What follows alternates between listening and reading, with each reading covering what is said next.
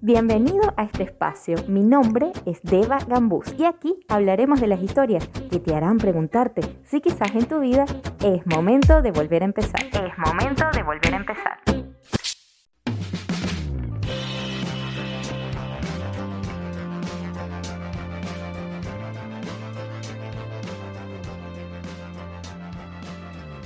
Otro episodio vulnerable.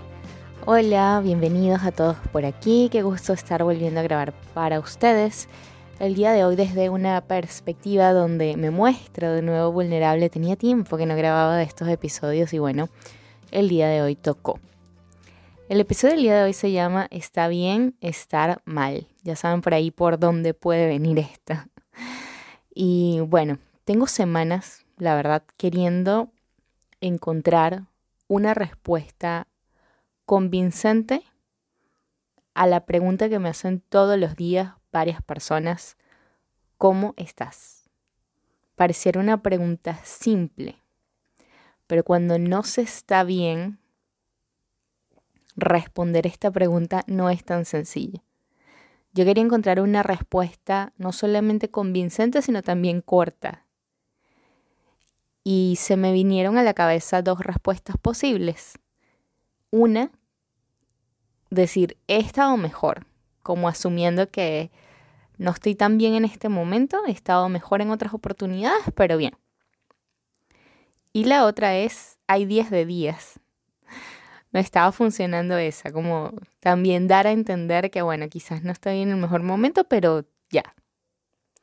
Porque el clásico decir estoy bien o responder bien me sonaba muy forzado para cómo me estaba sintiendo. Y decir mal, confesar, bueno, la verdad es que no estoy bien, me estoy sintiendo mal, era tener que dar mucha explicación. Y bueno, la verdad de todo este asunto es que en efecto no, no estaba bien. Y en efecto está bien no estar bien.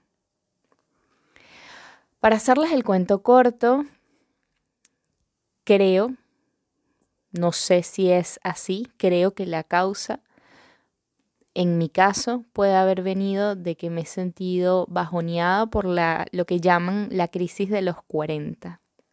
Para los que no lo saben y están escuchando este episodio hoy por primera vez, encontraron este podcast el día de hoy, no lo habían escuchado nunca antes, en unas semanas, en unos días básicamente, llego al cuarto piso, a los famosos 40. Entonces yo no sé si viene por allí que estoy atravesando un momento en el cual me estoy replanteando cosas de mi vida en todos los aspectos, en mi vida económica, en mi vida amorosa, en el plano laboral o de vocación, de profesión, de las cosas en las que estoy trabajando, del país en donde estoy viviendo, de mi cuerpo, de cosas que he hecho, de cosas que no he hecho, de qué quiero hacer, de cosas que ya no voy a hacer. En fin, quizás viene por ahí. Quizás ni siquiera se trate de esa crisis de los 40, sino que sea quizás una acumulación de pequeños duelos, de situaciones que he estado viviendo una tras otra, de cosas que no he dicho, de mm, la sensación de soledad, de sentimientos no expresados, no comunicados, em, cambios en mi vida, mudanzas, cambios laborales, asumir otras responsabilidades. No sé, quizás incluso sea solo el invierno en la ciudad donde vivo que la ciudad es gris y tengo frío todo el tiempo en este momento, en, esta temporada. No sabría ubicar una causa específica, pero sí sé que no estoy donde quisiera estar. Sí sé que quizás este momento de replantearme cosas esté dando una bienvenida a un volver a empezar. Pero en este momento, en este preciso momento, no tengo claro el camino. Ni sé tampoco por cuánto tiempo me va a durar esta sensación o este sentimiento. tanto ha sido así que mi mejor amiga me regaló como regalo adelantado de cumpleaños unas sesiones de terapia. He vuelto a terapia. Y bueno, esta es una buena noticia porque demuestra que me estoy haciendo cargo de mis emociones, estoy tomando la situación y la estoy tratando de enfrentar. Y bueno, les cuento también que me han diagnosticado con algo llamado estado de ánimo deprimido, que no es exactamente depresión, pero sí tiene algunos síntomas similares. Por ejemplo, la tristeza sin motivo aparente o un motivo específico, muchas ganas de dormir, no quererme parar de la cama, sensación de melancolía, de añoranza, de sentir como desesperanza. Y esas sensaciones no se van, como que viven contigo, no ves el fin de eso. Sin ánimos de nada, sin ánimos de crear, de ser productiva, de hacer actividades, de hacer ejercicios, de sonreír. De absolutamente nada. Y más allá de los detalles personales de lo que yo estoy viviendo en este momento, yo decidí grabar este episodio para poder dejar una reflexión con respecto a este tema, porque siempre hablo de situaciones que me han pasado, pero siento que otras personas también pueden estarlas viviendo o han pasado por cosas similares y entonces yo me pongo siempre como de ejemplo para para ayudar a otros o para que otros se vean reflejados y, puedan sentir esa empatía de no estar solos. Y la reflexión más importante de este tema es que me, hacía preguntarme, ¿por qué no normalizamos decir que estamos mal? ¿Por qué nos cuesta tanto decir cuando estamos mal? ¿Es acaso porque no queremos dar explicaciones? Porque, bueno, ¿qué va a decir la gente? o es por proteger al otro, porque si le digo al otro que estoy mal, siento que el otro no lo va a saber afrontar, no va a saber qué hacer con eso que yo le estoy diciendo, no va a saber qué consejo darme. Entonces, para protegerlo o para cuidarlo de no llenarlo más de problemas, pensando, bueno, cada quien tiene sus propios problemas, ¿cómo voy a venir yo a cargarlo de mis problemas? Entonces, para protegerlo, no digo que estoy mal. ¿O es acaso como un miedo de ser etiquetados de dramáticos o de sufridos? ¿O un miedo de mostrarnos vulnerables? Es que si digo eso voy a estar realmente expuesto.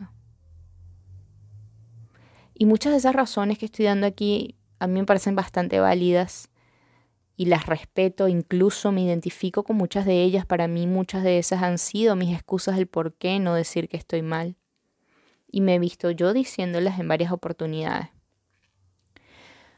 Pero aún así yo creo que nos aliviaría tanto poder decir que no siempre estamos bien.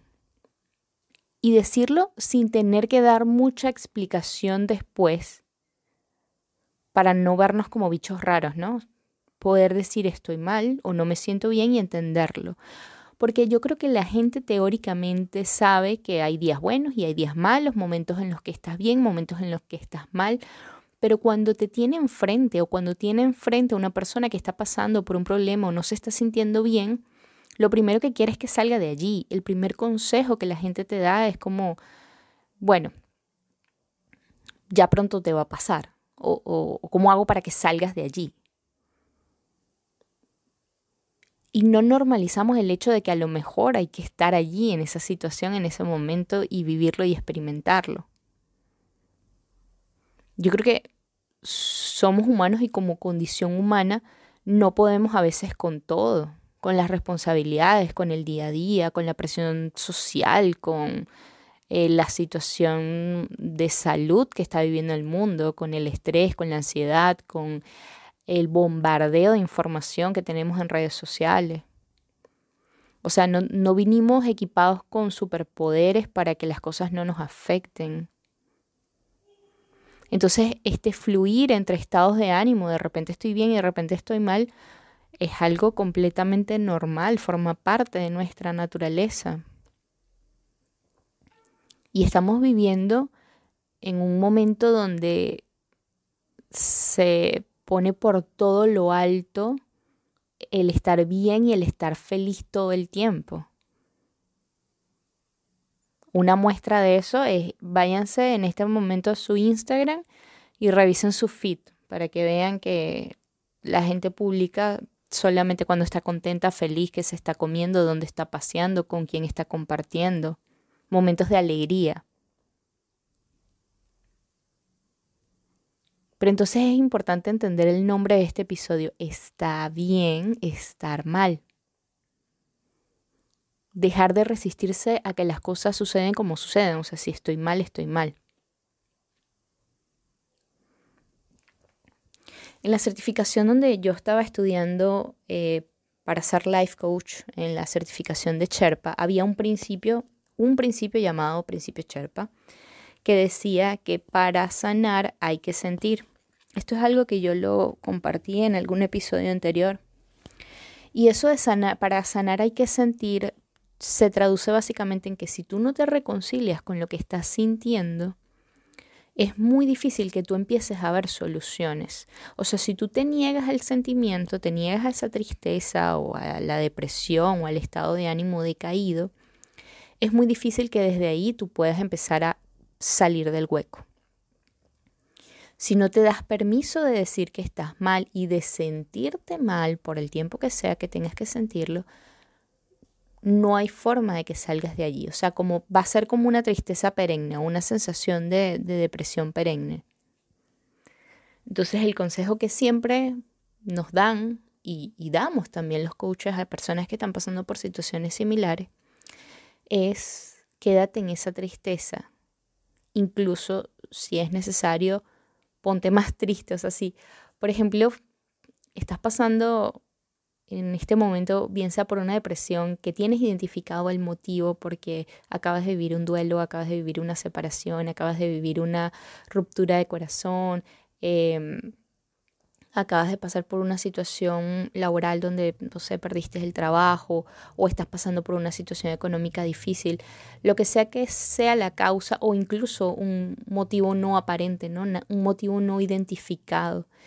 Eh, lo que sea que sea la causa por la cual estés así, a veces sucede que nos ponemos a escuchar canciones como tristes y cuando escuchamos las letras tristes de las canciones nos sentimos identificados con esto. Entonces eso hace como que si alguien pusiera en palabras lo que estamos sintiendo y se hace más fácil expresarlo. Entonces permítete escuchar canciones tristes, llorar, así sea cuando te estés dando una ducha, eh, vivirlo, reconocer ese dolor como que no contengas el sentimiento y cuando tengas ganas de llorar digas, bueno, no, no pasa nada. Hazte amigo de esa tristeza, hazte amigo de esa sensación, de ese dolor, de ese momento. Pregúntale qué necesita de ti, o sea, si esa tristeza te está pidiendo, acuéstate a dormir, porque no quiero que hagas más nada, entonces duerme. Eh, pregúntale si lo que necesita es que llores, entonces llora. Eh, que sigas triste por un tiempo más. O sea, observa esa tristeza, hazte amiga, pregúntale qué quiere y permítete vivir eso y hacer, hacerle caso mientras esté allí contigo. Porque como que no hay una forma correcta de vivir el duelo. O sea, no hay una guía específica de cómo sobrellevar estas situaciones. Hay como tips, hay como consejos, hay como herramientas, pero no hay un único deber ser. Cada quien como que lo va asumiendo de la manera que lo va sintiendo cómodo. Y tampoco hay un tiempo específico para sobrellevar estas situaciones. Obviamente no es que nos vamos a quedar en un estado depresivo por años, pero no podemos presionar a que ese estado se vaya de la noche a la mañana. Entonces, eh, basado en esto de, de, asumir la tristeza y mirarla de frente y, o la depresión y, y, hacerte amigo de ella y vivirla, eh, les quiero dejar aquí un ejemplo que leyendo un poquito de este tema me, vino un ejemplo bien icónico de cómo alguien que se disfrutó su tristeza o la vivió tal cual vivió su duelo, logró sacar de allí algo brillante, que es esta cantante Adele, una cantante británica, eh, que tuvo un episodio de corazón roto, al parecer terminó con su novio, no conozco bien la historia, pero a raíz de esa depresión o a, raíz de ese momento triste, que no evitó, que no cerró, que no se negó, o sea, no fue que dijo, bueno, yo soy una celebridad y tengo que igual salir adelante y seguir haciendo canciones, no, usó su tristeza, la vivió y entonces empezó a escribir canciones tristes eh, porque estaba triste y se lo permitió y dijo, bueno, entonces yo eso es lo que voy a hacer y hoy en día, bueno, tiene, no sé, 15 Grammy, un Oscar y, y bueno, tiene también una nueva pareja, pues, ¿no? O sea, salió de su hueco porque asumió y vivió su momento doloroso. Entonces, yo, volviendo a lo que me está pasando, yo creo que yo he contado en episodios anteriores también momentos en donde yo digo que viví procesos fuertes de depresión, de tristeza, momentos duros, pero ya los cuento desde, desde que ya los trascendí, ¿no? Es primera vez que hablo y me hago vulnerable justo en el momento en el que estoy pasando por la situación. O sea, en este momento donde les estoy grabando todavía no tengo la solución exacta. Sé que estoy en el camino para tratarla, para salir de allí, pero no es que ya salí. Y me permito abrirme a mostrarme así, como decía al principio, porque bueno, puede servir de ejemplo. Y también porque en terapia me dieron como un ultimátum y me dijeron, o trabajas para hacer la imagen que vendes, que es lo que ven en redes, ¿no? Porque si ustedes me siguen en mis redes sociales, siempre los mando a, que vayan y, chismeen un poquito mis cuentas en mis redes sociales. Pero si ustedes van a mi cuenta de Instagram, em, lo que muestro es la parte bonita que también existe. No es una mentira, pero es una parte, ¿no? Es como una cara. La otra cara es, es todo lo que sucede detrás. Entonces me dijeron, o trabajas para mostrar siempre esa cara y entonces estar siempre así, o dejas de mostrar esa imagen, dejas de pelear contigo, asumes y aceptas lo que estás viviendo en este momento y muestras también esa cara y te muestras vulnerable. Y a mí eso me hizo mucho sentido, me hizo mucho clic y dije, es verdad. O sea, no puedo mostrar una Deva que está todo el tiempo bien me tengo que permitir y me quiero permitir el mostrar que a veces no estoy bien. Entonces, si hasta aquí, hasta donde voy, te has sentido identificado porque sientes que puedas estar pasando un proceso depresivo claramente identificado o simplemente estás, aún sin tenerlo muy claro, estás sintiéndote en un momento de tristeza, de bajón, donde te sientes desmotivado, donde no sientes ánimo, quizás con algún aspecto específico de tu vida. Eh, y todo lo que estoy diciendo aquí de alguna manera te resuena. Quiero dejar las herramientas que yo actualmente estoy usando. Como digo, todavía no he salido del hueco, pero son las herramientas que yo actualmente estoy usando para que me ayuden a dar al menos un par de pasitos para empezar a salir de allí. Y bueno, el primer paso va a sonar así súper cliché, súper obvio, pero el primer paso es busca ayuda. Porque uno siempre cree que de alguna forma uno puede sobrellevarlo. Ojo, independientemente del punto donde estés o el nivel en donde estés viviendo tu, tu situación, ¿no? A lo mejor quizás ese busca ayuda puede ser conversar con un grupo de amigos, conversar con tu familia, conversar con una persona de mucha confianza. Eh, pero eso, permitirte abrirte a que alguien más te acompañe en tu momento y si es pues ayuda profesional, ya sea coaching, ya sea psicólogo, si te resuena, si sientes que eso te puede ayudar. Como digo, la, terapia nunca es para, para locos, sino para personas que se hacen responsables de lo que están viviendo. Entonces yo creo que empezando por ahí, buscar ayuda puede ser muy útil. En segundo lugar, eh, las flores de Bach. No sé si les suena.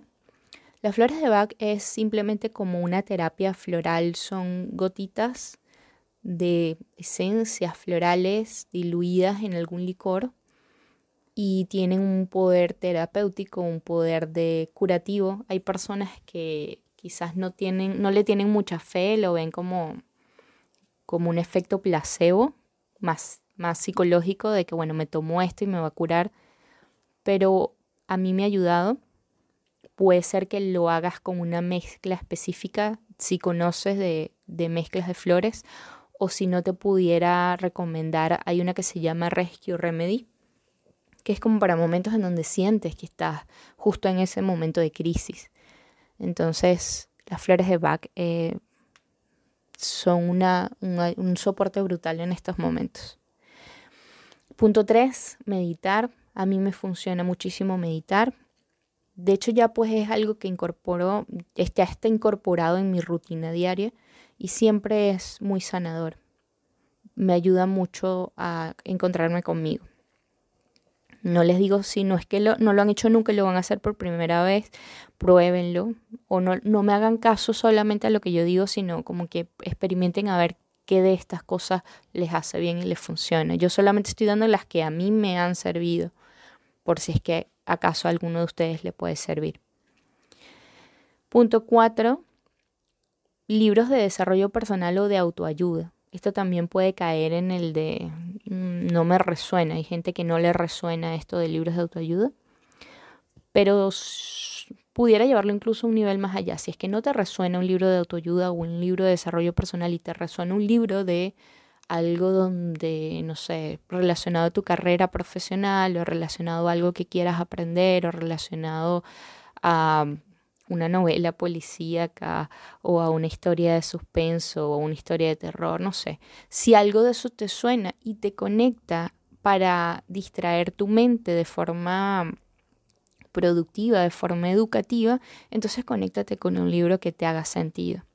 La idea es siempre como tratar de, de que nuestra mente no nos juegue en contra, porque recordemos que tenemos como un diálogo interno todo el día prendido en la cabeza, diciéndonos cosas y cuando logramos eh, abstraer la mente de estos pensamientos, bien sea a través de la meditación, a través de una actividad de ejercicio deportivo o a través de un libro, ya es como sumarle espacio de bienestar a nuestros pensamientos o darle un, un, hackeo a esos pensamientos negativos y cambiar un poquito esa configuración. Entonces un libro también a mí me ha ayudado y creo que puede ser de mucha ayuda. Punto número 5, escribe en un papel, agarra un cuaderno o bueno, quizás en tu computadora, escribe las cosas que te hacen sentir triste, identifica qué cosas te hacen sentir triste o de bajón o deprimido o desmotivado. Escribe las cosas que quieres cambiar. Eh, este tipo de escritura no tiene un guion, o sea, no tiene un formato, no es que haya que hacerlo de alguna manera específica. Yo creo que esta es la escritura curativa y se llama así journaling o escritura curativa. Es una escritura muy libre. Entonces tú ahí vas a empezar a escribir como a ti te parezca, si es que lo quieres contar a forma de diario, como si lo, se lo estuvieras contando a, alguien más, o, o, como simplemente te van viniendo las ideas, me siento así, o hoy, me desperté de esta manera. Cuéntalo como te fluye. Eh, y si es que lo escribes en, en papel, después de esto, si lo quieres guardar, lo guardas, pero si lo quieres quemar, lo quemas. Simplemente como liberar. O sea, eh, el, objetivo de la escritura es sacar de tu sistema poniendo en palabras lo que estás sintiendo. Y al poder poner en palabras es como poder identificar la emoción, poder ver la emoción, poder ver qué sale de allí, porque puede ser que me está generando cuáles son los, los, triggers, que, lo, que, lo que está disparando este sentimiento. Eh, y bueno, por último, punto número 6, que también me ha ayudado mucho. Agradecer lo que sí tienes, agradecer lo que sí eres, agradecer lo que con lo que sí te sientes bien, agradecer incluso el estar pasando por este momento, tomarlo como un aprendizaje, tomarlo como un maestro en tu vida y dar las gracias, decir, agradezco las cosas que sí me gustan, que sí están bien en mi vida y agradezco también estas que no están tan bien porque algo me están mostrando, algo me están enseñando. Yo de aquí estoy tomando esto para crecer, para ser más fuerte, para asumir cosas futuras. Entonces, la técnica del agradecimiento o la herramienta del agradecimiento es súper poderosa. Además, el agradecimiento te conecta con una frecuencia vibratoria súper alta. Entonces inmediatamente de nuevo hackeamos los pensamientos y hackeamos de ahí las emociones y, el cómo nos estamos sintiendo. Esos son seis puntos de cosas que funcionan. Dejo aquí como a modo de chiste, pero bueno, nunca está de más decirlo. Las cosas que no funcionan. No funciona. No funcionan los distractores. Tomar alcohol, irte de rumba, de juerga, ah, maratones de Netflix. O sea, puede funcionar un rato, no estoy diciendo que te cierres a esa oportunidad, pero no te refugies ahí como, como si eso es tu salvador. No funciona ver redes sociales y estar pegado al teléfono. No funciona la comida chatarra. No funciona buscar a Alex, llamar a Alex no funciona no llorar, reprimirse, porque queremos que pase rápido y queremos distraernos. No funciona nada de esto. Incluso el tomar pastillas para adormecer o el tomar pastillas para evitar, o sea, a menos que tengas una condición patológica determinada por un psiquiatra médico que te diga, ok, estás pasando por un proceso que requiere que tomes esto, bien. Si no, no te tomes algo simplemente, bueno, para quedarme dormido, para no pensar, para distraerme. No, esto no funciona. Y por otro lado, también háganse un favor y eviten amigos, familia, llegado, vecinos, no sé, conocidos, que les digan cosas como, bueno, pero anímate, ya, eso, ay, en un ratico se te pasa, o lo que tienes que hacer de ahí es pararte y activarte, ponte a hacer ejercicio, eh, no sé, deja de pensar en eso. eh, todo ese tipo de comentarios que parecieran como de buena vibra o parecieran bien intencionados, en el fondo es como si te estuvieran diciendo que hay algo malo en cómo tú te estás sintiendo como que tú no deberías estarte sintiendo así como te estás sintiendo.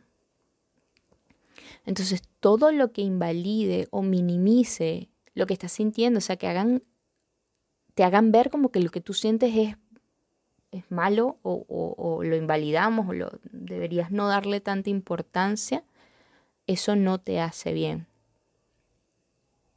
Porque si tú tuvieras, o si yo tuviera, si tuviéramos un botón para uno animarse, decir, ah, claro, sí, como no me había dado cuenta, ¿verdad? Me voy a animar y me paso el botón y me puedo parar de la cama y puedo hacer las cosas, bueno, pues lo haría, ¿no?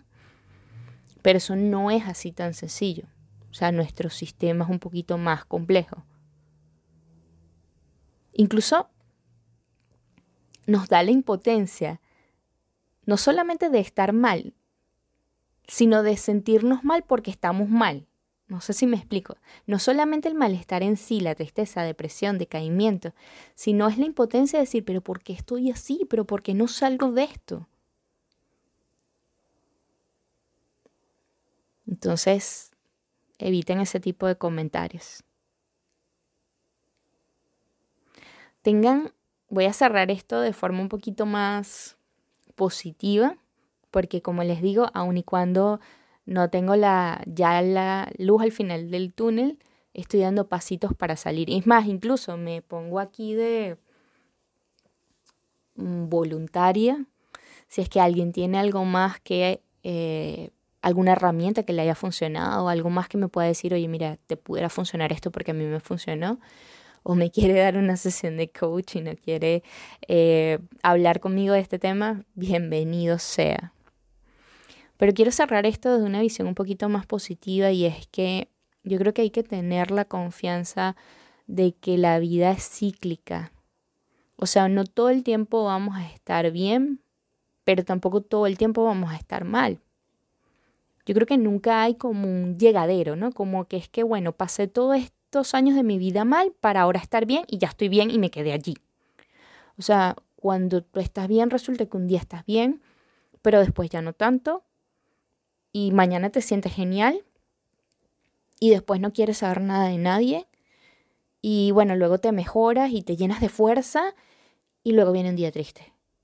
Pero el día triste pasa rápido y luego vuelves a estar bien. O sea, ¿me entiendes? Es un ciclo.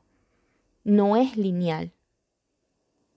Entonces hay que tener esa confianza de que un día nos vamos a despertar simplemente sintiéndonos con ganas de pararnos de la cama, un poco más animados. Quién sabe si incluso despertamos felices, despertamos cantando. Y vas a empezar a ver esto como, wow, ya pasó. Me sentí así y ya pasó. Y a lo mejor hasta te ríes de todo lo mal que estuviste y dices, no puedo creer que pasó por todo eso. Porque siempre escampa porque siempre hay una luz al final del túnel, porque siempre llega el momento donde sí vamos a estar bien.